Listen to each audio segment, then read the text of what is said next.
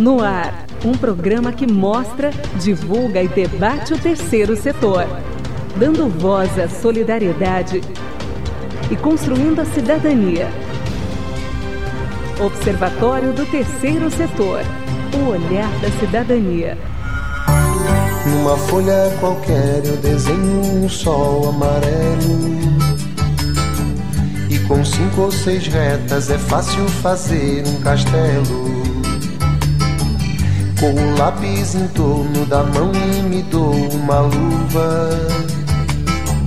E se faço chover com dois riscos, tem um guarda-chuva. Boa tarde, eu sou o Franklin Valverde e começa agora o programa Observatório do Terceiro Setor, o olhar da cidadania. No programa de hoje vamos falar sobre os direitos e deveres presentes no Estatuto da Criança e do Adolescente. De acordo com o IBGE, as crianças e adolescentes representam 65 milhões dos 210 milhões de brasileiros. E desse número, ao todo, 21 mil adolescentes estão detidos em sistemas socioeducativos com restrição de liberdade. Porém, 17% apenas não obtiveram o julgamento. Vem surgindo um lindo avião, rosa e tudo em volta, colorindo com suas Ao fundo estamos ouvindo Toquinho com essa bela canção Aquarela, canção que já marcou a memória de todos nós, das crianças, enfim. Boa tarde, Maria Fernanda. Você recorda do Aquarela na sua infância? Totalmente, né? Super. Boa tarde, Franklin. Boa tarde, convidados. Boa tarde, ouvintes. Boa tarde, internautas. Hoje também um tema super importante, né? Vai, a gente vai discutir vários assuntos, inclusive que os internautas já antes, que a gente solta no nosso Facebook, maioridade penal. O tabu da maioridade penal.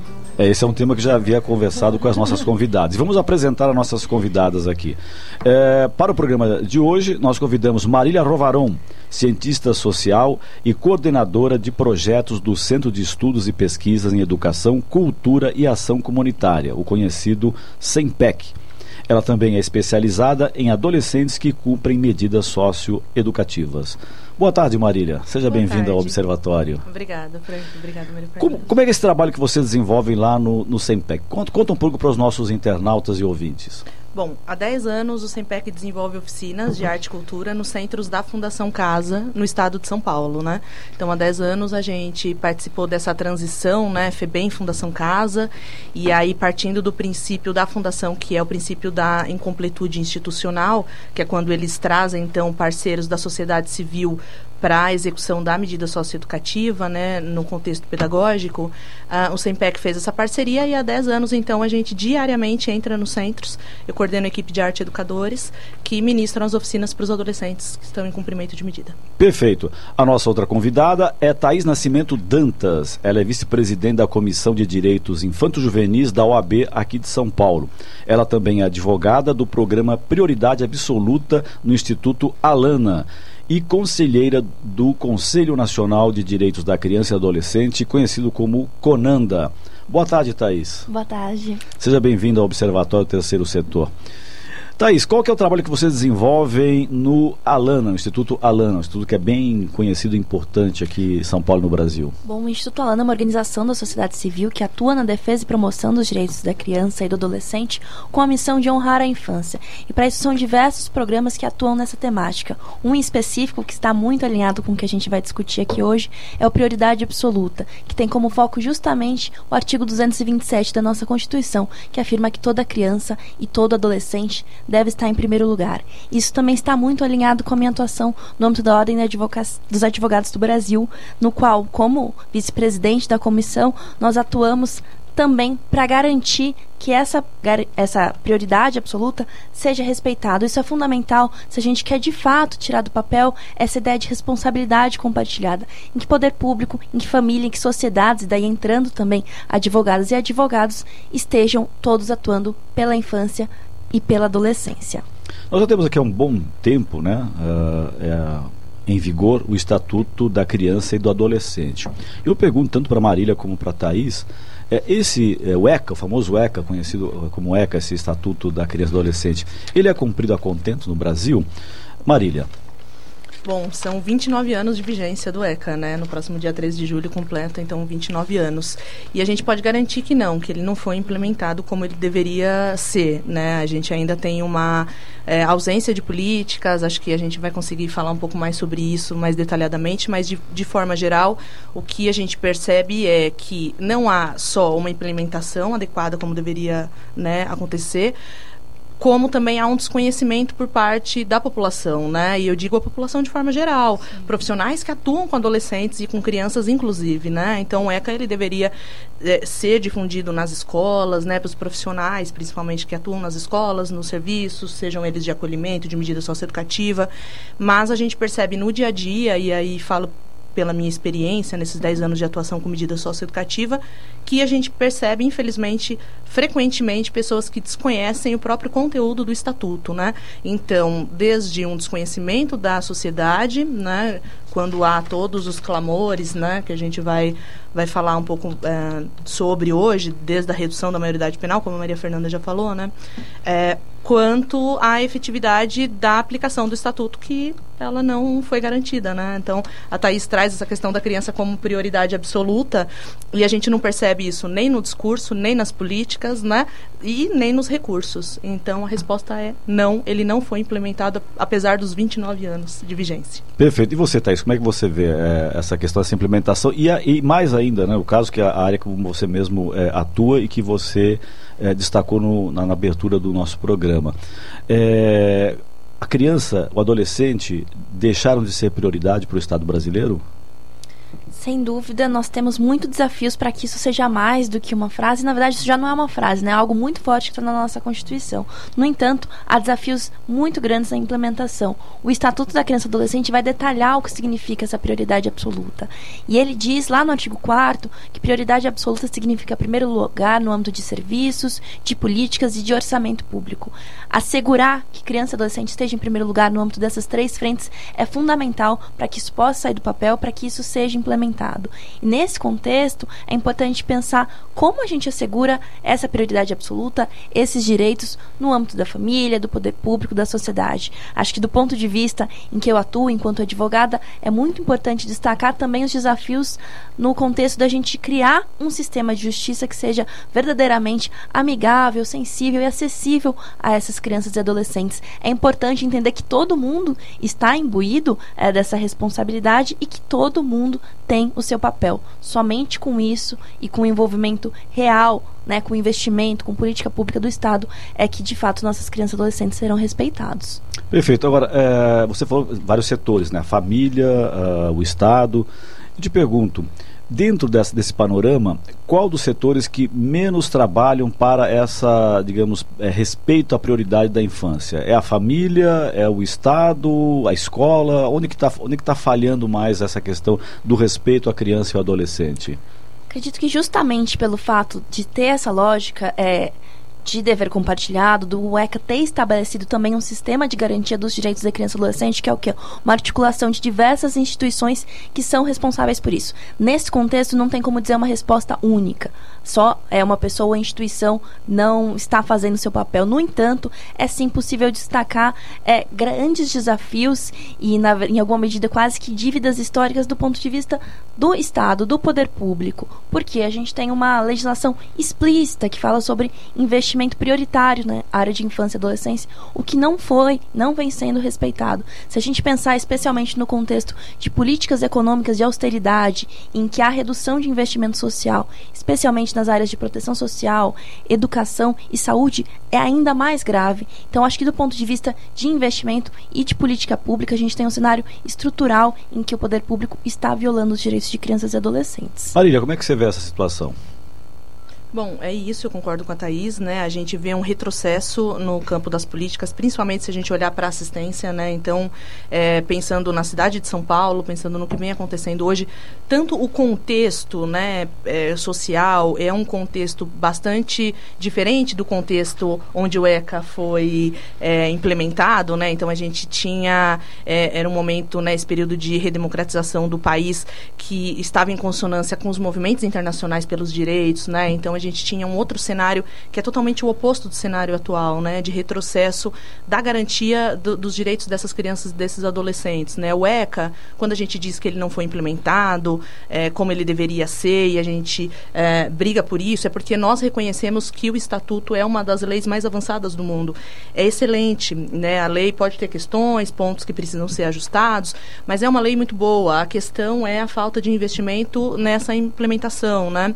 É, e quando você não não tem uma, uma mudança, né? É, o estatuto ele vem ele quebra um paradigma, né? Então é importante a gente sempre pontuar. Antes do estatuto, o que, que existia? Antes do estatuto existia o Código de Menores, né? Era uma visão dada sobre determinada parcela da população brasileira, crianças e adolescentes. Quando o Estatuto da Criança e do Adolescente vem e rompe com esse paradigma da, da, dessa lógica menorista, né? Que era a criança e o adolescente que estavam em situação irregular. Então, o problema não era o meio, não eram as desigualdades, mas era aquela criança pobre, aquele adolescente pobre, era o problema, né? E vem dizendo, olha, não, são sujeitos de direitos, de direitos reclamáveis, né, que estão em situação peculiar de desenvolvimento. Portanto, eles são prioridade, eles precisam então se desenvolver, para isso eles precisam estar na escola. A escola é o local privilegiado de desenvolvimento, né? Quando você tem essa mudança e você não tem essa mudança na mentalidade, né, da sociedade, não tem um trabalho que acompanha isso, você tem o quadro que nós temos atualmente, né, de um sistema de justiça bastante retrógrado, que ainda atua em partes né, com essa mentalidade minorista, e uma sociedade que diz, bom, tá, o estatuto ele não foi implementado, a gente não tem dinheiro para isso, não deu certo, vamos lá, vamos, é, vamos vai, mudar vamos, esse vamos quadro. Vamos aprofundar né? tudo isso durante o, o programa de hoje. É, Maria Fernanda, como é que os nossos internautas, as nossas internautas e ouvintes podem fazer para participar do Observatório do Terceiro Setor? Olha, ligando aqui para a gente através dos telefones aqui na rádio 11 3289 3580 ou 3253 4845, colocando o 11 na frente, você fora do estado, ou pelo nosso WhatsApp 11 95077 1295, repetindo 11 95077 1295, ou pelo nosso Facebook, já estão participando. Boa tarde, ouvintes. Já temos perguntas. Estou esperando vocês debaterem aqui o tema com a gente. Vamos conversar aqui através do Facebook. O mais triste é que 43% das crianças brasileiras vivem na pobreza. Com famílias, extrema pobreza ou com famílias com renda até 140 reais por mês, que sobrevivem, ou até 400 reais numa cesta básica num país de 500 reais. É, isso é muito triste, né, Frank? Sim. Vamos aprofundar esse dado. Ser 43% na pobreza é um índice Olha, já, muito já, elevado. até para continuar no tema, eu posso fazer já até uma pergunta da Thaís Carpinter de Souza. Desculpa. Que, que tal você guardar essa pergunta? Depois a gente ouvir a, a, a rádio. Opa, então vamos. ONU Depois News. da Rádio ONU, Thaís, a sua perguntinha aqui. Vamos lá. Vamos ouvir agora a ONU News, a nossa parceira de conteúdo do Observatório do Terceiro Setor, com a reportagem países estão fora dos trilhos para atingir metas de educação até 2030. Daniela Gross, de Nova York, tem as informações. A Organização das Nações Unidas para a Educação, a Ciência e a Cultura, Unesco, alertou que os países não atingirão as metas educacionais da Agenda 2030, o ODS número 4, sem importantes progressos ao longo da próxima década. As projeções da agência foram feitas antes do Fórum Político de Alto Nível da ONU em Nova York, que examina o processo para alcançar os Objetivos de Desenvolvimento Sustentável. Os dados mostram que, enquanto todas as crianças deveriam estar na escola, uma em cada seis crianças de 6 aos 17 anos será excluída do sistema educacional até 2030. A Unesco também indica que 40% das crianças do mundo não conseguirão concluir o ensino secundário nesse período. O percentual deve chegar a 50% na África subsaariana, onde a proporção de professores capacitados tem caído desde 2000. Para a agência, os números são preocupantes, considerando que o ODS 4 prevê um aprendizado efetivo, não apenas a presença na escola. Da ONU News em Nova York, Daniela Gross. Esses dados apresentados pela Daniela Gross são assustadores. Né? A gente é, fica é, assim passado de pensar que em pleno século XXI ainda estejamos vivendo nessa situação. Maria Fernanda. Muito triste, né, Franklin? Não é um só problema no Brasil, mas sim mundial, Mundial. né? Triste. Bom, a gente vai para o intervalo, mas antes eu vou dar um recadinho. Estamos na Rádio FM com o programa Olhar da Cidadania, transmitido na Rádio USP toda quarta-feira, às 5 horas da tarde, São Paulo 93,7 FM, Ribeirão Preto 107,9 FM, ou pelo site jornal.usp.br barra rádio. Vamos para o intervalo e na volta a pergunta dos ouvintes e internautas. A Associação Científica e Cultural das Fundações Colaboradoras da USP, FUNASP, foi constituída com o objetivo de aperfeiçoar o relacionamento das fundações com a Universidade de São Paulo. A FUNASP colabora com a USP nas relações entre fundações por meio de fóruns, simpósios, seminários, pesquisas e intercâmbio de informações, além do seu investimento na área social. Para melhores informações, entre no nosso site www.funasp.org.br. Funasp, um marco entre o universo acadêmico e a sociedade.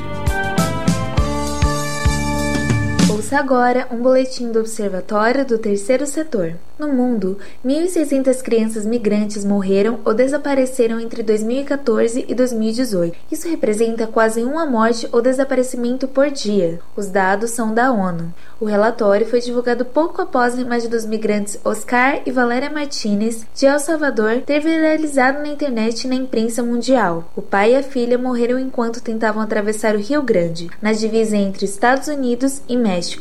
Para ler mais notícias como esta, acesse o nosso portal observatoriotercetor.org.br. O meu nome é Isabela Alves e você está ouvindo o Observatório do Terceiro Setor.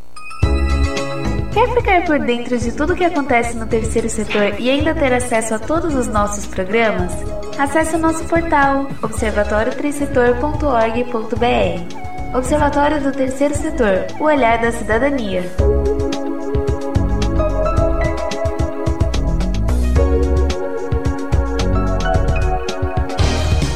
Você está ouvindo Observatório do Terceiro Setor. Apoio Funasp.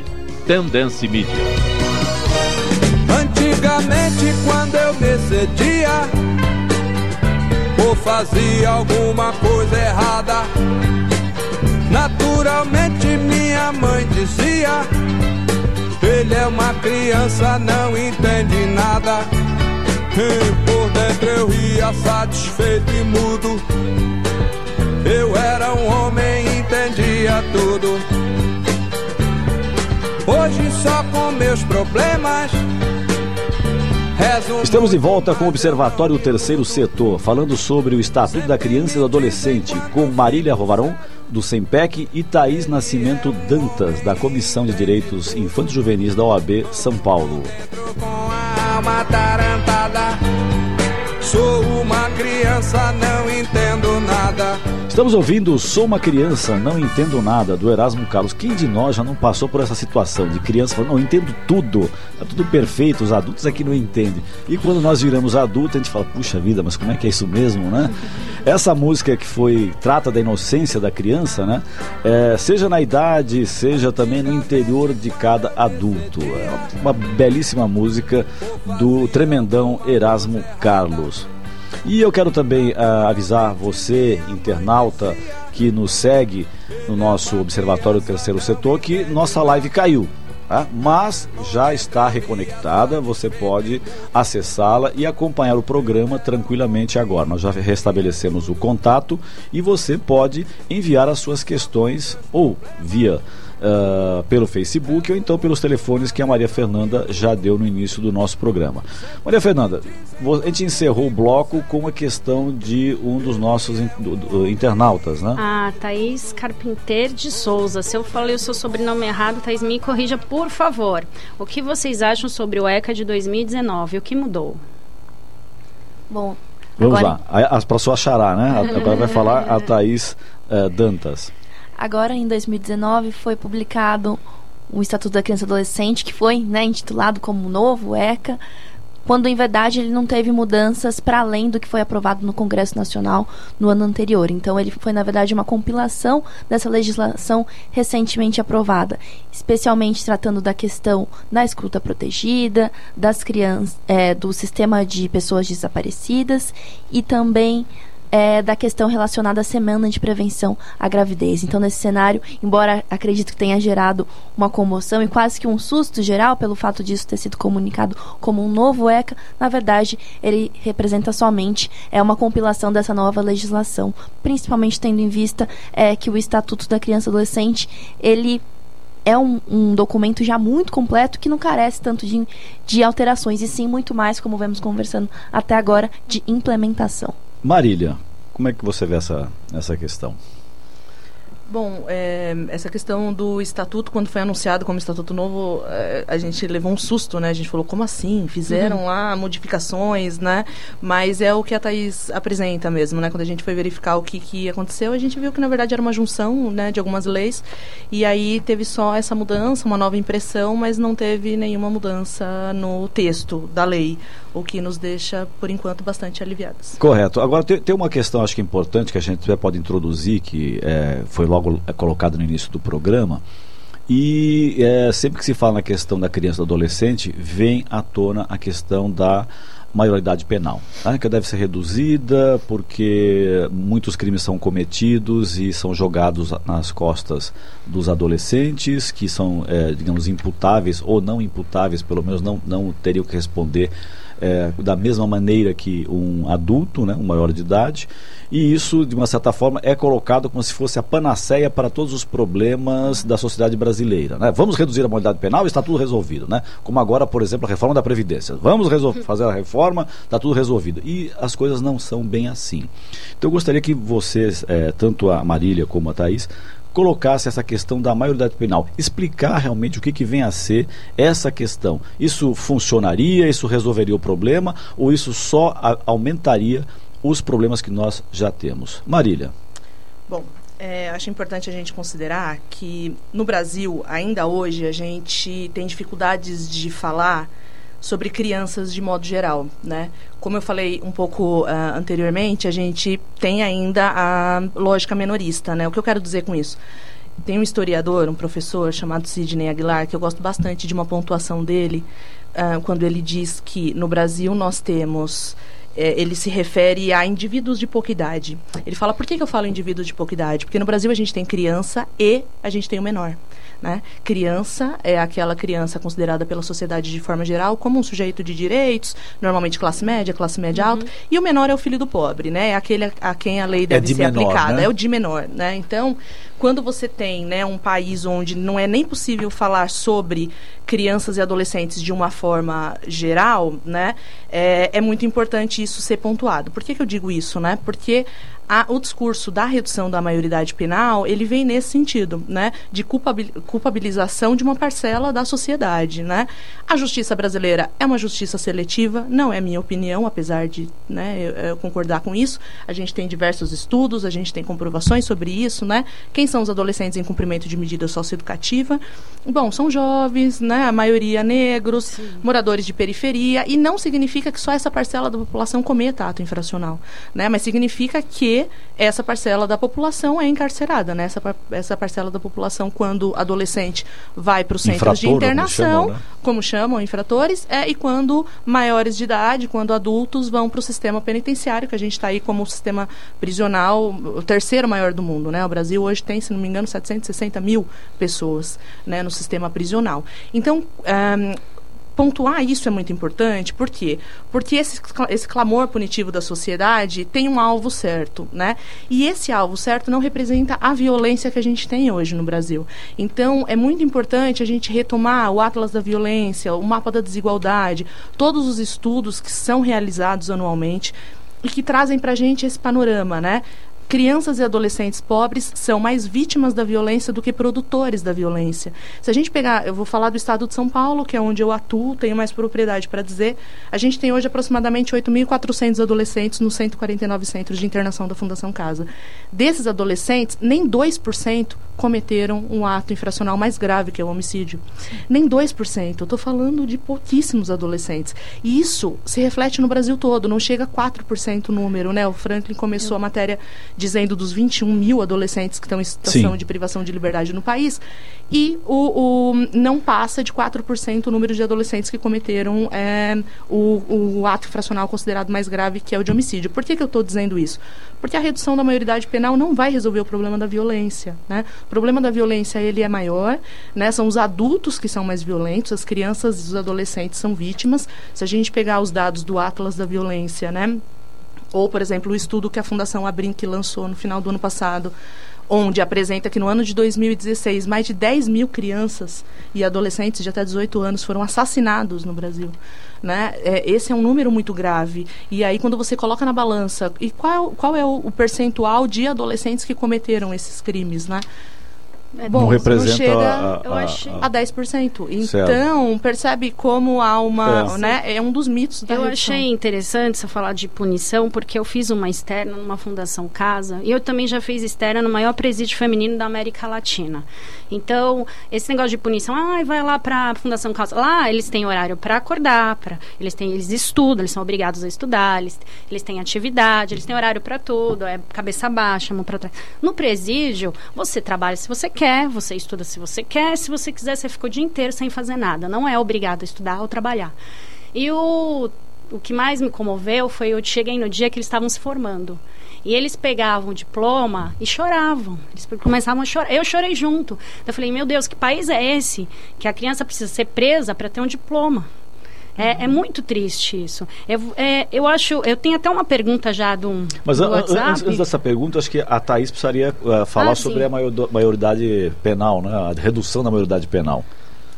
Acho que, de fato, essa discussão sobre redução da maioridade penal, aumento do tempo da internação, ela reflete uma dualidade que persiste na nossa sociedade, mas que não devia existir. Dualidade essa que coloca, de um lado, crianças e adolescentes que são merecedores de atenção, cuidado e políticas públicas, e, de outro lado, aqueles que não são, os chamados menores. Visão essa que recai especialmente sobre crianças e adolescentes negros, pobres, em situação de rua e que cometeram eh, ato infracional. É importante, quando a gente está lidando com esse tema, desfazer alguns mitos. Um deles, por exemplo, é que esse debate ele não está pautado pela ideia de discernimento, de se aquele adolescente teve uma mínima consciência sobre o que fez ou não, mas sim sobre o reconhecimento de que ele está em peculiar fase de desenvolvimento e que por isso ele tem que ter uma outra resposta, uma resposta que seja mais voltada ao cuidado, à socioeducação, à ressocialização.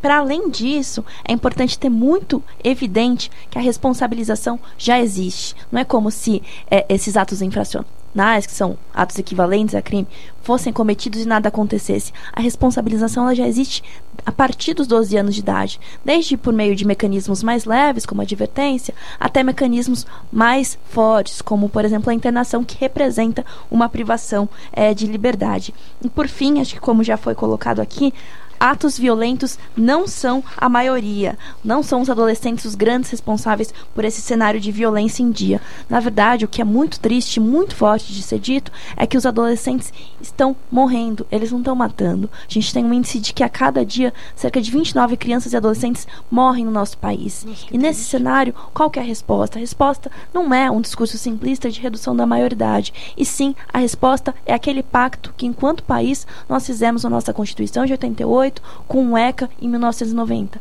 Colocar a criança e adolescente em primeiro lugar, em política, em serviço, em orçamento. Muito bem.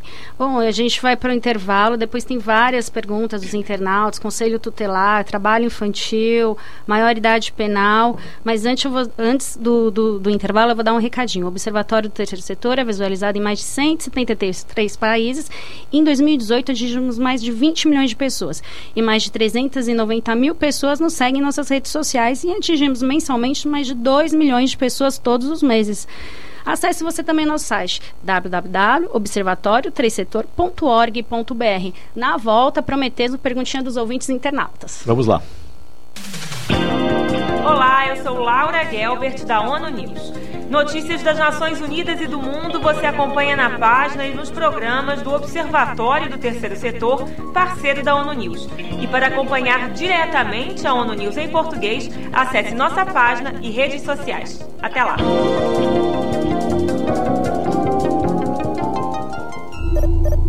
Internacionalizar a economia afeta o seu emprego? Para onde vai o Brasil? Ter opinião sem análise é só repetição. Repetição, repetição, repetição, repetição, repetição, repetição, repetição, repetição. Informação é importante. Análise é fundamental. Le Monde Diplomatique Brasil, independente e crítico. Ficar por dentro de tudo o que acontece no terceiro setor e ainda ter acesso a todos os nossos programas? Acesse o nosso portal observatório3setor.org.br. Observatório do Terceiro Setor, o olhar da cidadania.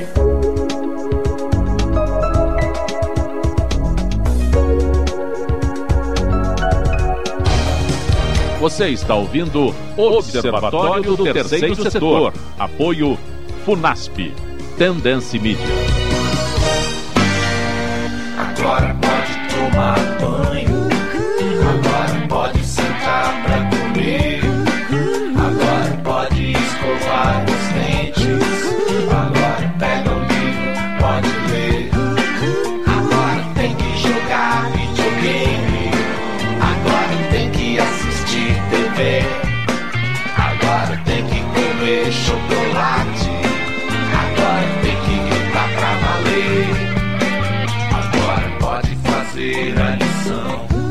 Estamos de volta com o Observatório do Terceiro Setor, falando sobre o Estatuto da Criança e do Adolescente, com Marília Rovaron, do SEMPEC, e Thaís Nascimento Dantas, da Comissão de Direitos Infanto-Juvenis da OAB São Paulo. Jogar bola dentro de casa. Agora tem que bagunçar. Ao fundo estamos ouvindo Pequeno Cidadão, com Antônio Pinto e Arnaldo Antunes. A música fala sobre a cidadania da criança, que muitas vezes não é reconhecida.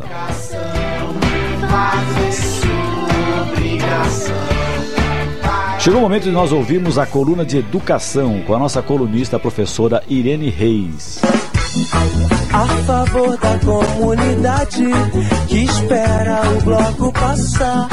Ninguém fica na solidão, embarca com suas dores. Pra longe Boa tarde, Irene. Boa tarde, gente boa. Nós, os educadores, estamos roucos de falar tanto sobre o mesmo assunto. Apesar dos esforços de educadores e juristas para explicar o ECA, o Estatuto da Criança e do Adolescente, ele ainda continua sem ser bem entendido, ao que parece. O Maurício de Souza já até desenhou para ver se o povo entendia e ainda precisamos ouvir absurdos relacionados ao desconhecimento. Quase três décadas o ECA foi assinado no Brasil e esse conjunto de leis passa a ver a criança e o adolescente como sujeito de direito. Isso não quer dizer que este ser tenha direito a tudo sem ter deveres. Quer dizer que a partir deste conjunto de leis, essa pessoa existe e precisa ter os seus direitos protegidos e garantidos pelo Estado, pela família, por toda a sociedade conformada por adultos. Mas onde estão os adultos, não é mesmo? Artigo 60. É proibido qualquer trabalho a menores de 14 anos de idade. Qualquer trabalho é qualquer trabalho, sabem? Qualquer um mesmo. E se pararmos para pensar com tranquilidade, o Estatuto nem está protegendo tanto assim, porque na verdade a partir dos 14 anos ocorre uma massa de evasão escolar absurda e quase incontida na escola pública, obviamente. Nessa idade, perdemos muitos jovens para o mercado de trabalho, para as drogas, para o crime. Perdemos porque saem da escola. Eu não estou falando da escola privada, obviamente. 85% dos estudantes estão em escolas públicas. Ah, eu já tinha falado isso antes, né? Rouca. Eu estou rouca. É da escola pública que eu estou falando. Até porque, em geral, quem coloca o filho na escola privada realmente está pensando em investir mais em educação e não na entrada imediata no mercado de trabalho. Por que precisamos que o jovem esteja na escola mais tempo? Porque se ele vem de família desestruturada, ali pode encontrar apoio, refúgio, compromisso com o seu futuro, possibilidades de relações mais saudáveis. Se ele vem de família estruturada, pode ser ele ali apoio a outros jovens com menos sorte, porque família é sorte, não é escolha dessa criança, sabe? A escola é o espaço onde todos podem ser incluídos, socializados. É o lar de muitos jovens. O ECA também abre essa chance de que os adultos entendam que a criança precisa ser ouvida, precisa fazer parte das decisões que tenham relação com ela. Será que alguém já perguntou se a criança quer mesmo trabalhar? Quando desprezamos tudo o que se conseguiu nestes 30 anos de ECA e vemos a criança como potencial força de trabalho, o que estamos fazendo, na verdade, é tirar de nossas costas o nosso papel de adulto responsáveis que somos. Rouca. Estou rouca. Eu sou Irene Reis dos Santos, da comunidade Reinventando Educação, e te convido a ler mais sobre este assunto em minha página no Observatório do Terceiro Setor. Boa tarde a todos. A favor da comunidade que espera o bloco passar. Ninguém Essa foi a nossa colunista Irene Reis falando sobre educação. A professora Irene Reis é, disse uma frase que marcou é, bastante. Né? É, Família não é sorte, Família é sorte, aliás, não é escolha. Thaís, o que, você acha dessa questão? É sorte ou é escolha? Quer dizer, é, é a família que a pessoa tem. Acho que independente de ser sorte escolha, o que é fundamental é entender que essa família precisa ser apoiada nessa função de cuidado.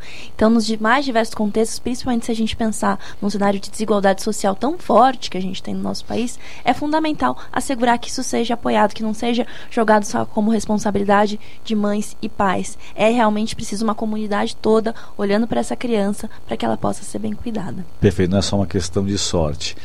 Uh, Marília. É, essa questão da família, acho que eu concordo com a Thaís, né? A família ela precisa ser fortalecida. Eu faço um pequena, uma pequena observação na questão da família desestruturada, que é algo que a gente né, comumente também trata. É, qual é a conjuntura né, atual e qual é o conceito de família, né? Então a gente evita usar o termo de família desestruturada, porque é, não necessariamente uma criança, um adolescente que é criado só pela mãe ou pela avó tem menos condições de o se que tornar desestruturada a família, né? exatamente, né? De, de se desenvolver. Então, não é isso, né? A família, além de ser sorte, ela também não garante a não violência, né? E, e também ela não garante todos os direitos. Então, o importante é que seja uma ação conjunta, né? Sociedade, família, Estado, pensando sempre no fortalecimento dos vínculos familiares em primeiro lugar e quando não, não e fazendo é as escolhas certas, né? Exatamente. Maria Fernanda, temos algumas questões nossos internautas e ouvintes? Temos muitas questões, mas antes eu quero agradecer a audiência de São Paulo, Rio de Janeiro, Amazonas, Goiás, Rio Grande do Norte, Rio Grande do Sul, Bahia e Minas Gerais. Obrigada oh, beleza, pela audiência, hein, Obrigado gente? vocês todos aí que nos ouvem Bom, e que nos acompanham pela, pela internet. Muito obrigada. É, tem muitas perguntas, eu acho que eu vou falar do atual e depois eu volto, que tem pergunta ainda do Conselho do Tutelar e Maioridade Penal. A Tereza Cristina Santos, da Vila Augusta, obrigada, Tereza, pela pergunta. Trabalho infantil que o presidente Bolsonaro apoia. O que as convidadas acham? Bom, é, quando a gente fala do trabalho infantil, de novo, né? Trabalho infantil para quem e que criança é essa, né? Que contexto é esse? Uma coisa é a gente falar trabalho infantil para um menino de 8 anos que trabalha 10 horas numa carvoaria. Outra coisa é a gente considerar trabalho infantil uma criança de classe média alta que vende brigadeiro para pagar as aulas de tênis, né? O menino que tem 8, 9 anos, que trabalha 10 horas numa carvoaria, ele está fora da escola, né? Então, pe pegando até o que a Irene diz, né? Se a gente considerar o contingente de 2 milhões de crianças que estão fora da escola no Brasil, é, isso é muito muito grave, né? Por quê? Porque a curto prazo as pessoas dizem, bom, mas ele está ajudando na renda da família, é uma família super pobre, né? Sim, a curto prazo tem uh, uma ajuda na renda daquela família, mas a médio e longo prazo o que a gente percebe é que o ciclo da pobreza ele se perpetua e essa criança ela não vai ter condições de romper com esse ciclo, né? Então é uma criança que precisa fazer uma escolha, não é nenhuma escolha feita pela criança, muitas vezes pela família em nome da necessidade, para que ela possa garantir a sua sobrevivência, a sobrevivência da sua família, né? Então, quando a gente tem essa uh, uma figura pública, né, dizendo ser favorável ao trabalho infantil e citando como exemplo que uma vez, né, colheu milho, bom, o que já foi desmentido pela própria família, é, né? Porque o irmão, irmão ele disse que... que não, nosso pai nunca, né? Enfim, mas quando você tem esse discurso e vários outros de pessoas conhecidas que começaram a falar, olha, mas eu é, enfim, trabalhei no armazém da família, quando estava no contraturno escolar. Todas as pessoas tinham os direitos garantidos. Esse trabalhar no armazém da família também a gente não sabe bem o que significa, né? Uma coisa é uma criança que está lá carregando pedra, que está trabalhando no canavial. Então, quando a gente bate na tecla do trabalho infantil, é a gente diz que as crianças elas estão com seu comprometimento físico, emocional, cognitivo comprometidos por esse trabalho, né? Então, não é uma questão uh, de escolha. Essas crianças elas não escolhem. Quando elas estão trabalhando, elas estão fora da escola e elas estão com uma saúde que vai ser prejudicada, enfim, para todas as outras questões de um desenvolvimento pleno enquanto ser humano. Então, é um retrocesso gigantesco e é importante ponderar que o Brasil ele assinou todas as convenções contra o trabalho infantil. Uma delas, inclusive, no ano passado. Então, é, ainda que né, haja um retrocesso que não é deste governo só, desde o governo Temer, o número né, de crianças e, e também um, o investimento em programas, né, no programa de erradicação do trabalho infantil, nas ações de fiscalização, né, sofreram uma baixa também. Acho que é importante a gente dizer que não é só desses seis meses de governo, mas a gente vem percebendo isso de dois anos para cá de forma mais intensa, né? Mas é, a gente precisa combater esse discurso, porque é mais um discurso que coloca crianças de um lado e crianças pobres de Perfeito. outro. Marília, eu vejo que essa questão que você coloca bate fundamentalmente numa questão que me parece fundamental, a questão das políticas públicas e como é que essas políticas públicas são implementadas para esse setor da infância e adolescência. Thais, como que é, no Brasil, atualmente, as políticas públicas elas são é, direcionadas para essa área? Elas são, é de maneira satisfatória, ou era de maneira satisfatória, agora a gente vê com essa entrada do novo governo, o governo Bolsonaro aí, que há uma certa desregulamentação de tudo, né? o país inteiro está sendo desregulamentado, enfim. Como é que você vê essa situação que o Brasil se encontra hoje? Acho que especialmente nesse tema do trabalho infantil, em alguma medida essa declaração ela é sintomática de um movimento que já vem né, de algum tempo é, buscando enfraquecer a proteção da criança e adolescente nesse contexto. Inclusive, a OAB se posicionou frente a esse tema, é, alertando realmente que é importante que se veja crianças e adolescentes como sujeitos de direitos, que se assegure seu desenvolvimento infantil, saúde, a proteger da violência, porque o trabalho acaba por expor crianças e adolescentes nesse cenário. Nesse ponto, é importante pensar que quando a gente está falando de política pública, é necessário olhar do ponto de vista do trabalho infantil para dois focos principais. Um é a prevenção, e daí nesse sentido, como garantir é, que essa criança, principalmente sua família, tenham fontes de renda, de sustento, para que ela não seja levada à situação do trabalho, como de fato pode haver uma fiscalização para evitar que isso aconteça. E o outro é, num cenário em que essa criança ou adolescente já está inserido no trabalho infantil, como eu consigo retirá-la, como eu consigo mitigar os potenciais danos. Então, daí olhando também, mais uma vez, não só para fiscalização, mas também para projetos e programas que focam na inserção escolar, no apoio apoio à família, é necessário ter um olhar global para essa questão que é sim muito complexa. E acho que o trabalho infantil nos dá um pouco de alerta em relação a dois pontos que a gente tem que considerar sempre que estamos falando de crianças e adolescentes. Um é, não dá para proteger direitos de crianças e adolescentes sem proteger a família. É ela que está ali direto e é ela que vai evitar que essa criança fique em situação de vulnerabilidade, mas isso só vai ser possível se tiver políticas de proteção à família. E o outro é que não tem como enfrentar questões relacionadas a crianças crianças e adolescentes, sem considerar as complexidades estruturais em que o nosso país está inserido e que reflete desigualdades muito grandes no que toca a questão de raça, de gênero, de classe social, de pobreza. Perfeito. Maria Fernanda, temos mais questões dos nossos internautas e, e ouvintes? Sim, temos. Só para encerrar o que é trabalho infantil, se alguém tem alguma dúvida, entra lá na nossa página, tem uma matéria sobre vítimas de trabalho infantil no Rio Grande do Norte, crianças chegam a perder as digitais. Eles quebram castanhas, Lá em João Câmara, no Rio Grande do Norte, crianças começam a trabalhar três horas da manhã quebrando castanha e o ácido da castanha queima, queima tanto as mãozinhas delas que elas perdem as digitais. Então, quem tem alguma dúvida de trabalho infantil, entra lá na nossa página, dá uma olhada na matéria. Repórter Brasil que, que fez, que esteve lá, que constatou. Isso é trabalho infantil. Como a, a, ela falou, não que a deputada falou, ah, eu vim do brigadeiro para pagar o linha de tênis. Eu acho assim, isso é só Ridículo, ela, né? né? Só, só ela mesmo, um afronto para essas crianças que sofrem com trabalho infantil. Ana Patrícia Salles, da Casa Verde, obrigada, Ana, pela sua participação. O que as convidadas acham de um menor que mata um pai ou mãe de família e fica apenas três anos na Fundação Casa? Opa, bastante polêmica essa, essa questão. Quem quer responder primeiro? Bom, Marília. É o que eu acho, eu acho que é muito triste para a vítima, né? E muito triste também para o agressor, né? Quando a gente se diz contra a redução da maioridade penal, a gente não está dizendo que nós concordamos com os atos infracionais mais graves e que nós achamos que esses adolescentes eles não devam ser punidos, né? E eles são, né? Três anos de medida socioeducativa para um adolescente de 12, 13, 14 anos significa uma quantidade de tempo de vida dele muito grande, proporcional. Você que aumentar esse tempo? A um adulto. Essa é uma das propostas de leis, né, de aumento do tempo de internação.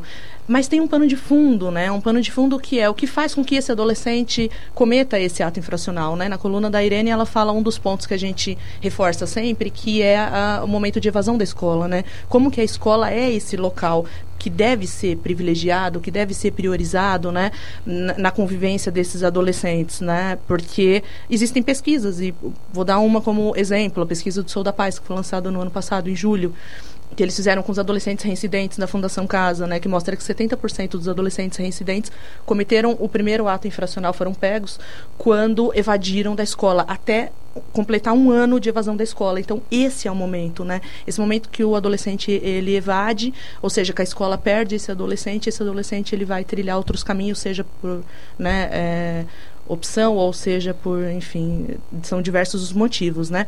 O que acontece, então, em primeiro momento é o que, que levou esse adolescente a cometer esse, esse ato infracional e que resposta a gente quer dar para isso. Por quê? Porque a resposta que a sociedade é, tem dito que é a ideal até o momento é a redução da maioridade penal, que significa que esse menino, completando então 16 anos, ele não vai mais para a Fundação Casa, como é hoje, e ele vai para o sistema prisional. Pois bem, sistema prisional é um sistema falido, né? Muito difícil encontrar alguém hoje no país que diga que tem uma outra opinião, né? É um sistema comprovadamente, comprovadamente falido. É, o índice de reincidência é de 70%, né, enquanto o sistema socioeducativo, o índice de reincidência chega a, a 20%. A condição desses adolescentes né, é uma condição de desenvolvimento, então a resposta ela tem que ser pedagógica, acho que isso a gente já falou aqui. Né, mas a, a, eu devolvo uma, uma outra pergunta, que é o que resolve colocar um adolescente de 16, de 15 anos, ou como muitos dizem, de até 12 anos, né, tem propostas absurdas, no sistema prisional, sabendo que o sistema prisional ele não recupera, até essa ideia de recupera é bastante complicada, mas eu vou dizer numa linguagem que normalmente é utilizada, né? O sistema prisional ele não vai dar uma resposta satisfatória para que esse adolescente, esse adolescente fique lá sei lá, 10 anos, é isso Mas que as pessoas você querem? fez uma questão aí, né? O que, eu que, fiz. A Thais não poderia responder ou acrescentar eu... alguma coisa tem é... uma pergunta aqui para continuar da Thaís Carpinteiro de Souza. Eu vou até fazer um, um, comentário que ela fez já faz algum tempo. Thaís, desculpa que estou me formando em serviço social, me sinto muito triste ver políticas públicas cada vez mais sucateadas. Vocês acham esses atos infracionais pode haver uma má índole? Emendando aí a, eu as acho duas que questões, ela quis dizer Thaís. no caso do Champinha, vai, porque tem alguns psicopatas aí no meio dos adolescentes. Como tem também enfim. tem os adultos, né? Vamos colocar bem também. né? É, tem, É, eu acho que ela quis dizer assim, quando tem má índole, a pessoa, o adolescente, o que seria o quê? Fazer igual o caso do Champinha? é, até tem a questão da má índole, né? O que, que vem a ser má índole também, Pois né? é, Thaís, Enfim. pode até... Sim, em alguma medida acho que isso reflete muito uma lógica bastante maniqueísta que ainda se adota nesses casos, como se tivesse o bem contra o mal, como se tivesse esse adolescente que merece ser protegido e esse adolescente que merece ser culpado, quando na verdade as coisas não são tão é, diferentes assim, há uma linha tênue entre isso. E essa linha tênue está muito pautada, inclusive, em relação a qual foi o cuidado, a qual foi o acesso que essas pessoas tiveram, especialmente durante a infância, da- durante a primeira infância. Há diversos estudos que apontam como é importante para o desenvolvimento infantil e como isso tem reflexos na vida adulta o fato de ter uma primeira infância, que é essa faixa do zero aos seis anos de idade, bem cuidada. Óbvio que isso não pode levar de maneira alguma a um extremo de bom, não teve uma primeira infância bem cuidada, então não há recuperação. Não é sobre isso que estamos falando, é sobre como garantir um contexto em que isso não se repita. E nesse cenário de então, ah, a prisão seria uma resposta para esses casos? Não, a prisão não seria uma resposta, por quê? Em verdade, ela representa muito mais o fato de tentar é, quase que anular essas pessoas, colocando um depósito de gente, em alguma medida que isso significa, sem que haja uma resposta concreta. A resposta concreta perpassa por enfrentar questões estruturais, de fato conseguir ressocializar essas pessoas para que elas possam voltar à sociedade. Óbvio que isso é bom para quem está ali, para quem cometeu é, esse crime ou ato infracional, mas a gente precisa pensar também enquanto sociedade. Isso é melhor para todas e todos a partir do momento que a gente consegue construir estruturas e mecanismos de pacificação social. Sim. Perfeito. Uh, Fernanda, nós temos uma campanha, né? o Observatório tem uma campanha importante. Eu acho que agora chegou o é. momento do nosso programa de falar um pouco sobre essa campanha permanente do Observatório. Direitos humanos são direitos de todos. É a campanha permanente do Observatório do Terceiro Setor. O objetivo é promover o diálogo e reflexão, criando um ambiente de discussão menos violento e mais equilibrado nas redes sociais e na sociedade. Para participar é super fácil, gente. Basta compartilhar o banner da campanha que está no nosso portal, observatório3setor.org.br. Muito importante mesmo, porque That. Somente no Brasil, eu acho que em todos os programas, é totalmente distorcido direitos humanos, né? Voltaram, fizeram um clichê, que é direitos humanos e direito para bandido. Infelizmente, vão tentar quebrar isso daí, né? Vamos lá participar da campanha, direitos humanos. Humanos, são para todos. Para todos, né? Exatamente. Exato. Podemos ir para uma próxima pergunta? O que Vamos eu estou vendo aqui sobre é exatamente isso, é sobre os, os adolescentes que não tem mais jeito. É, diagnosticado com psicopatia, sociopatia, o que faria se eles reintegram na sociedade. Mas tem várias perguntas e vamos para a próxima pergunta. É Paulo Francisco, cidade Tiradentes. O que os convidados acham dos conselhos tutelares no Brasil? Vemos cada absurdo. E aí, Thaís? Acho que só para realmente fechar o ponto anterior é importante dizer que é muito importante não deixar ninguém para trás, não adotar essa visão de que há determinados adolescentes que não tem mais jeito. Alguns casos, obviamente, serão mais complexos que outros, mas um dever, enquanto Estado, que garante na sua Constituição direito para todas e todos, que assegura direitos fundamentais, direitos humanos, é respeitá-los. Em relação à questão dos conselhos tutelares, é fundamental reconhecer que eles são órgãos centrais no sistema de garantia dos direitos de crianças e adolescentes. Eles são a porta de entrada para garantir a efetivação do que está previsto no ECA e para resolver casos de violações. Ainda temos sim desafios, principalmente em relação à distribuição desses conselhos tutelares, a sua quantidade, a que de fato seja respeitada a previsão de que haja um conselho a cada 100 mil habitantes. Há também uma questão de garantir infraestrutura para que esses conselhos funcionem adequadamente e há também um grande desafio que é a capacitação para que de fato essas pessoas que foram eleitas estejam aptas a trabalhar pelo melhor interesse de crianças e adolescentes. Perfeito. Olha, Marília, uh, Thaís, Maria Fernanda, nós estamos chegando ao final do nosso programa. Né? Programa que é bom. Rápido. É, passa, a gente nem percebe. Poxa. Nós temos. Uh, tá, tá, tá cinco minutos? Cinco, oh, produtor. Cinco ou quatro? Cinco minutos. Cinco minutos. Posso fazer mais uma perguntinha então, aqui? É, faça uma síntese de tudo que está oh, uh, Obrigada, Irene. Obrigada a todos os ouvintes. Eu vou fazer uma do Márcio Fonseca de Cotia, que ainda não foi feito. Por que vemos tantas crianças na rua? A polícia tem autoridade de pegar essas crianças e levar para um abrigo seguro? Bom, a questão da situação de rua ela é bastante preocupante, principalmente se a gente considerar que isso é reflexo de desigualdade social, de pobreza e vem aumentando. No entanto, acho que um grande avanço do ponto de vista é, do Estatuto da Criança e Adolescente é que não é mais não é garantido que haja um recolhimento dessas crianças, principalmente por essa mudança de lógica. Não tratamos mais crianças e adolescentes como objetos, e sim como sujeitos. Isso quer dizer que essas crianças vão ficar ao léu na rua, a gente naturaliza, nada está acontecendo? Não, muito pelo contrário. Mas sim de que vai ter uma resposta de, mais uma vez, como eu falei, de como eu apoio existindo essa família? Como eu posso garantir que essa família possa sair dessa situação de pobreza, dessa situação de rua, apoiando? E não mais uma criminalização, como há alguns anos já houve, de o fato de estar na rua é considerado um crime. Então, sim, no caso de uma criança em situação de rua, é necessário que haja uma atenção estatal, que seja assegurado um serviço de acolhimento, que se busque a família, como pode apoiá-la e resolver essa situação, mas ela não é pautada pelo recolhimento dessa criança. Mas a sim, polícia pode mecanismo. lá. A polícia, acha... a polícia não, não é o, o órgão não. adequado para tratar essa questão, porque não é visto, não é um crime, não é de um crime que está falando, mas sim de proteção social. Então, há, por exemplo, vai consultórios da rua, que é um, uma política pública que atua diretamente com essa temática, assistência social, conselheiros tutelares, é sempre na perspectiva de proteção da criança e não de repressão, que é o que a polícia significa. Se, é outra área de atuação, exato. né? Assim, se eu vejo, eu tô lá na rua, eu vejo ah, que tem muitos, né, adultos sentados, as crianças vendendo bala, essas coisas. Isso não é crime, não posso fazer nada. O, por exemplo, o fato de depende se ela está não, hum. não é um crime. O fato de estar na rua não é por si sim, só um crime. Sim. Se de repente essa criança está vendendo, você pode pensar que é uma exploração do trabalho infantil. Sim. Quais são os caminhos aí para pensar? Uhum. Acho que como, é um uma, delito, né? um... como uma recomendação, uhum. ainda enfim precisa ser aprimorado, mas há um aplicativo chamado Proteja Brasil, que ele tem um funcionamento principalmente nas capitais, em que a partir desse aplicativo você consegue ver quais são os órgãos próximos para fazer uma denúncia, para buscar um cuidado. Há também o Disque 100, em que é possível fazer uma denúncia, mas eles não necessariamente representam uma resposta concreta a esse caso. Então, o que é importante? Não naturalizar essas situações, porque elas são sim de violação, mas não buscar uma resposta repressiva, e sim uma resposta de proteção. Tá ótimo. Marília, rapidamente, suas últimas palavras para nós poder nós encerrarmos Vai o nosso programa. Bom, é, eu gostaria de agradecer pelo espaço, né? Acho que esse é um tema super importante de ser debatido, é, principalmente nesse contexto. E gostaria aqui de fazer um convite, se vocês me permitem, claro. né? Mas no SEMPEC a gente vai ter agora no dia 25 de julho um debate também sobre os 29 anos do ECA, com a participação de um defensor público, Flávio Fraceto, e a Lourdinha Trace, a psicóloga, professora da PUC.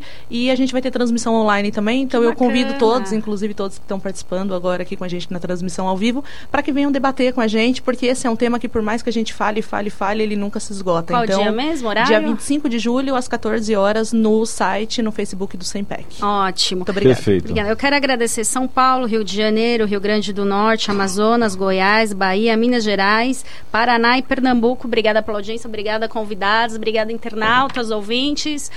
Terça-feira, Joel e Frank estão esperando vocês. Observatório Terceiro Setor está terminando. Agradeço a presença de Marília Rovaron, cientista social e coordenadora de projetos do Centro de Estudos e Pesquisa em Educação, Cultura e Ação Comunitária, o CEMPEC. Ela é especializada em adolescentes que cumpriram é, que cumprem medidas socioeducativas. E também Thaís Nascimento Dantas, vice-presidente da Comissão de Direitos Infanto-Juvenis da OAB aqui de São Paulo. Ela é advogada do programa Prioridade Absoluta do Instituto Alana e conselheira do CONANDA, o Conselho Nacional de Direitos da Criança e do Adolescente. Este programa foi produzido pela equipe do Observatório do Terceiro Setor. Coordenação técnica Sérgio Souza. Trabalhos técnicos do grande Cléo Rodrigues. Voltaremos na próxima terça, às 14 horas, com o Observatório do Terceiro Setor. Na construção de uma sociedade mais justa, solidária, sustentável e tolerante. Boa tarde, Brasil. Quer ficar por dentro de tudo o que acontece no terceiro setor e ainda ter acesso a todos os nossos programas? Acesse o nosso portal observatório3setor.org.br. Observatório do Terceiro Setor, o olhar da cidadania.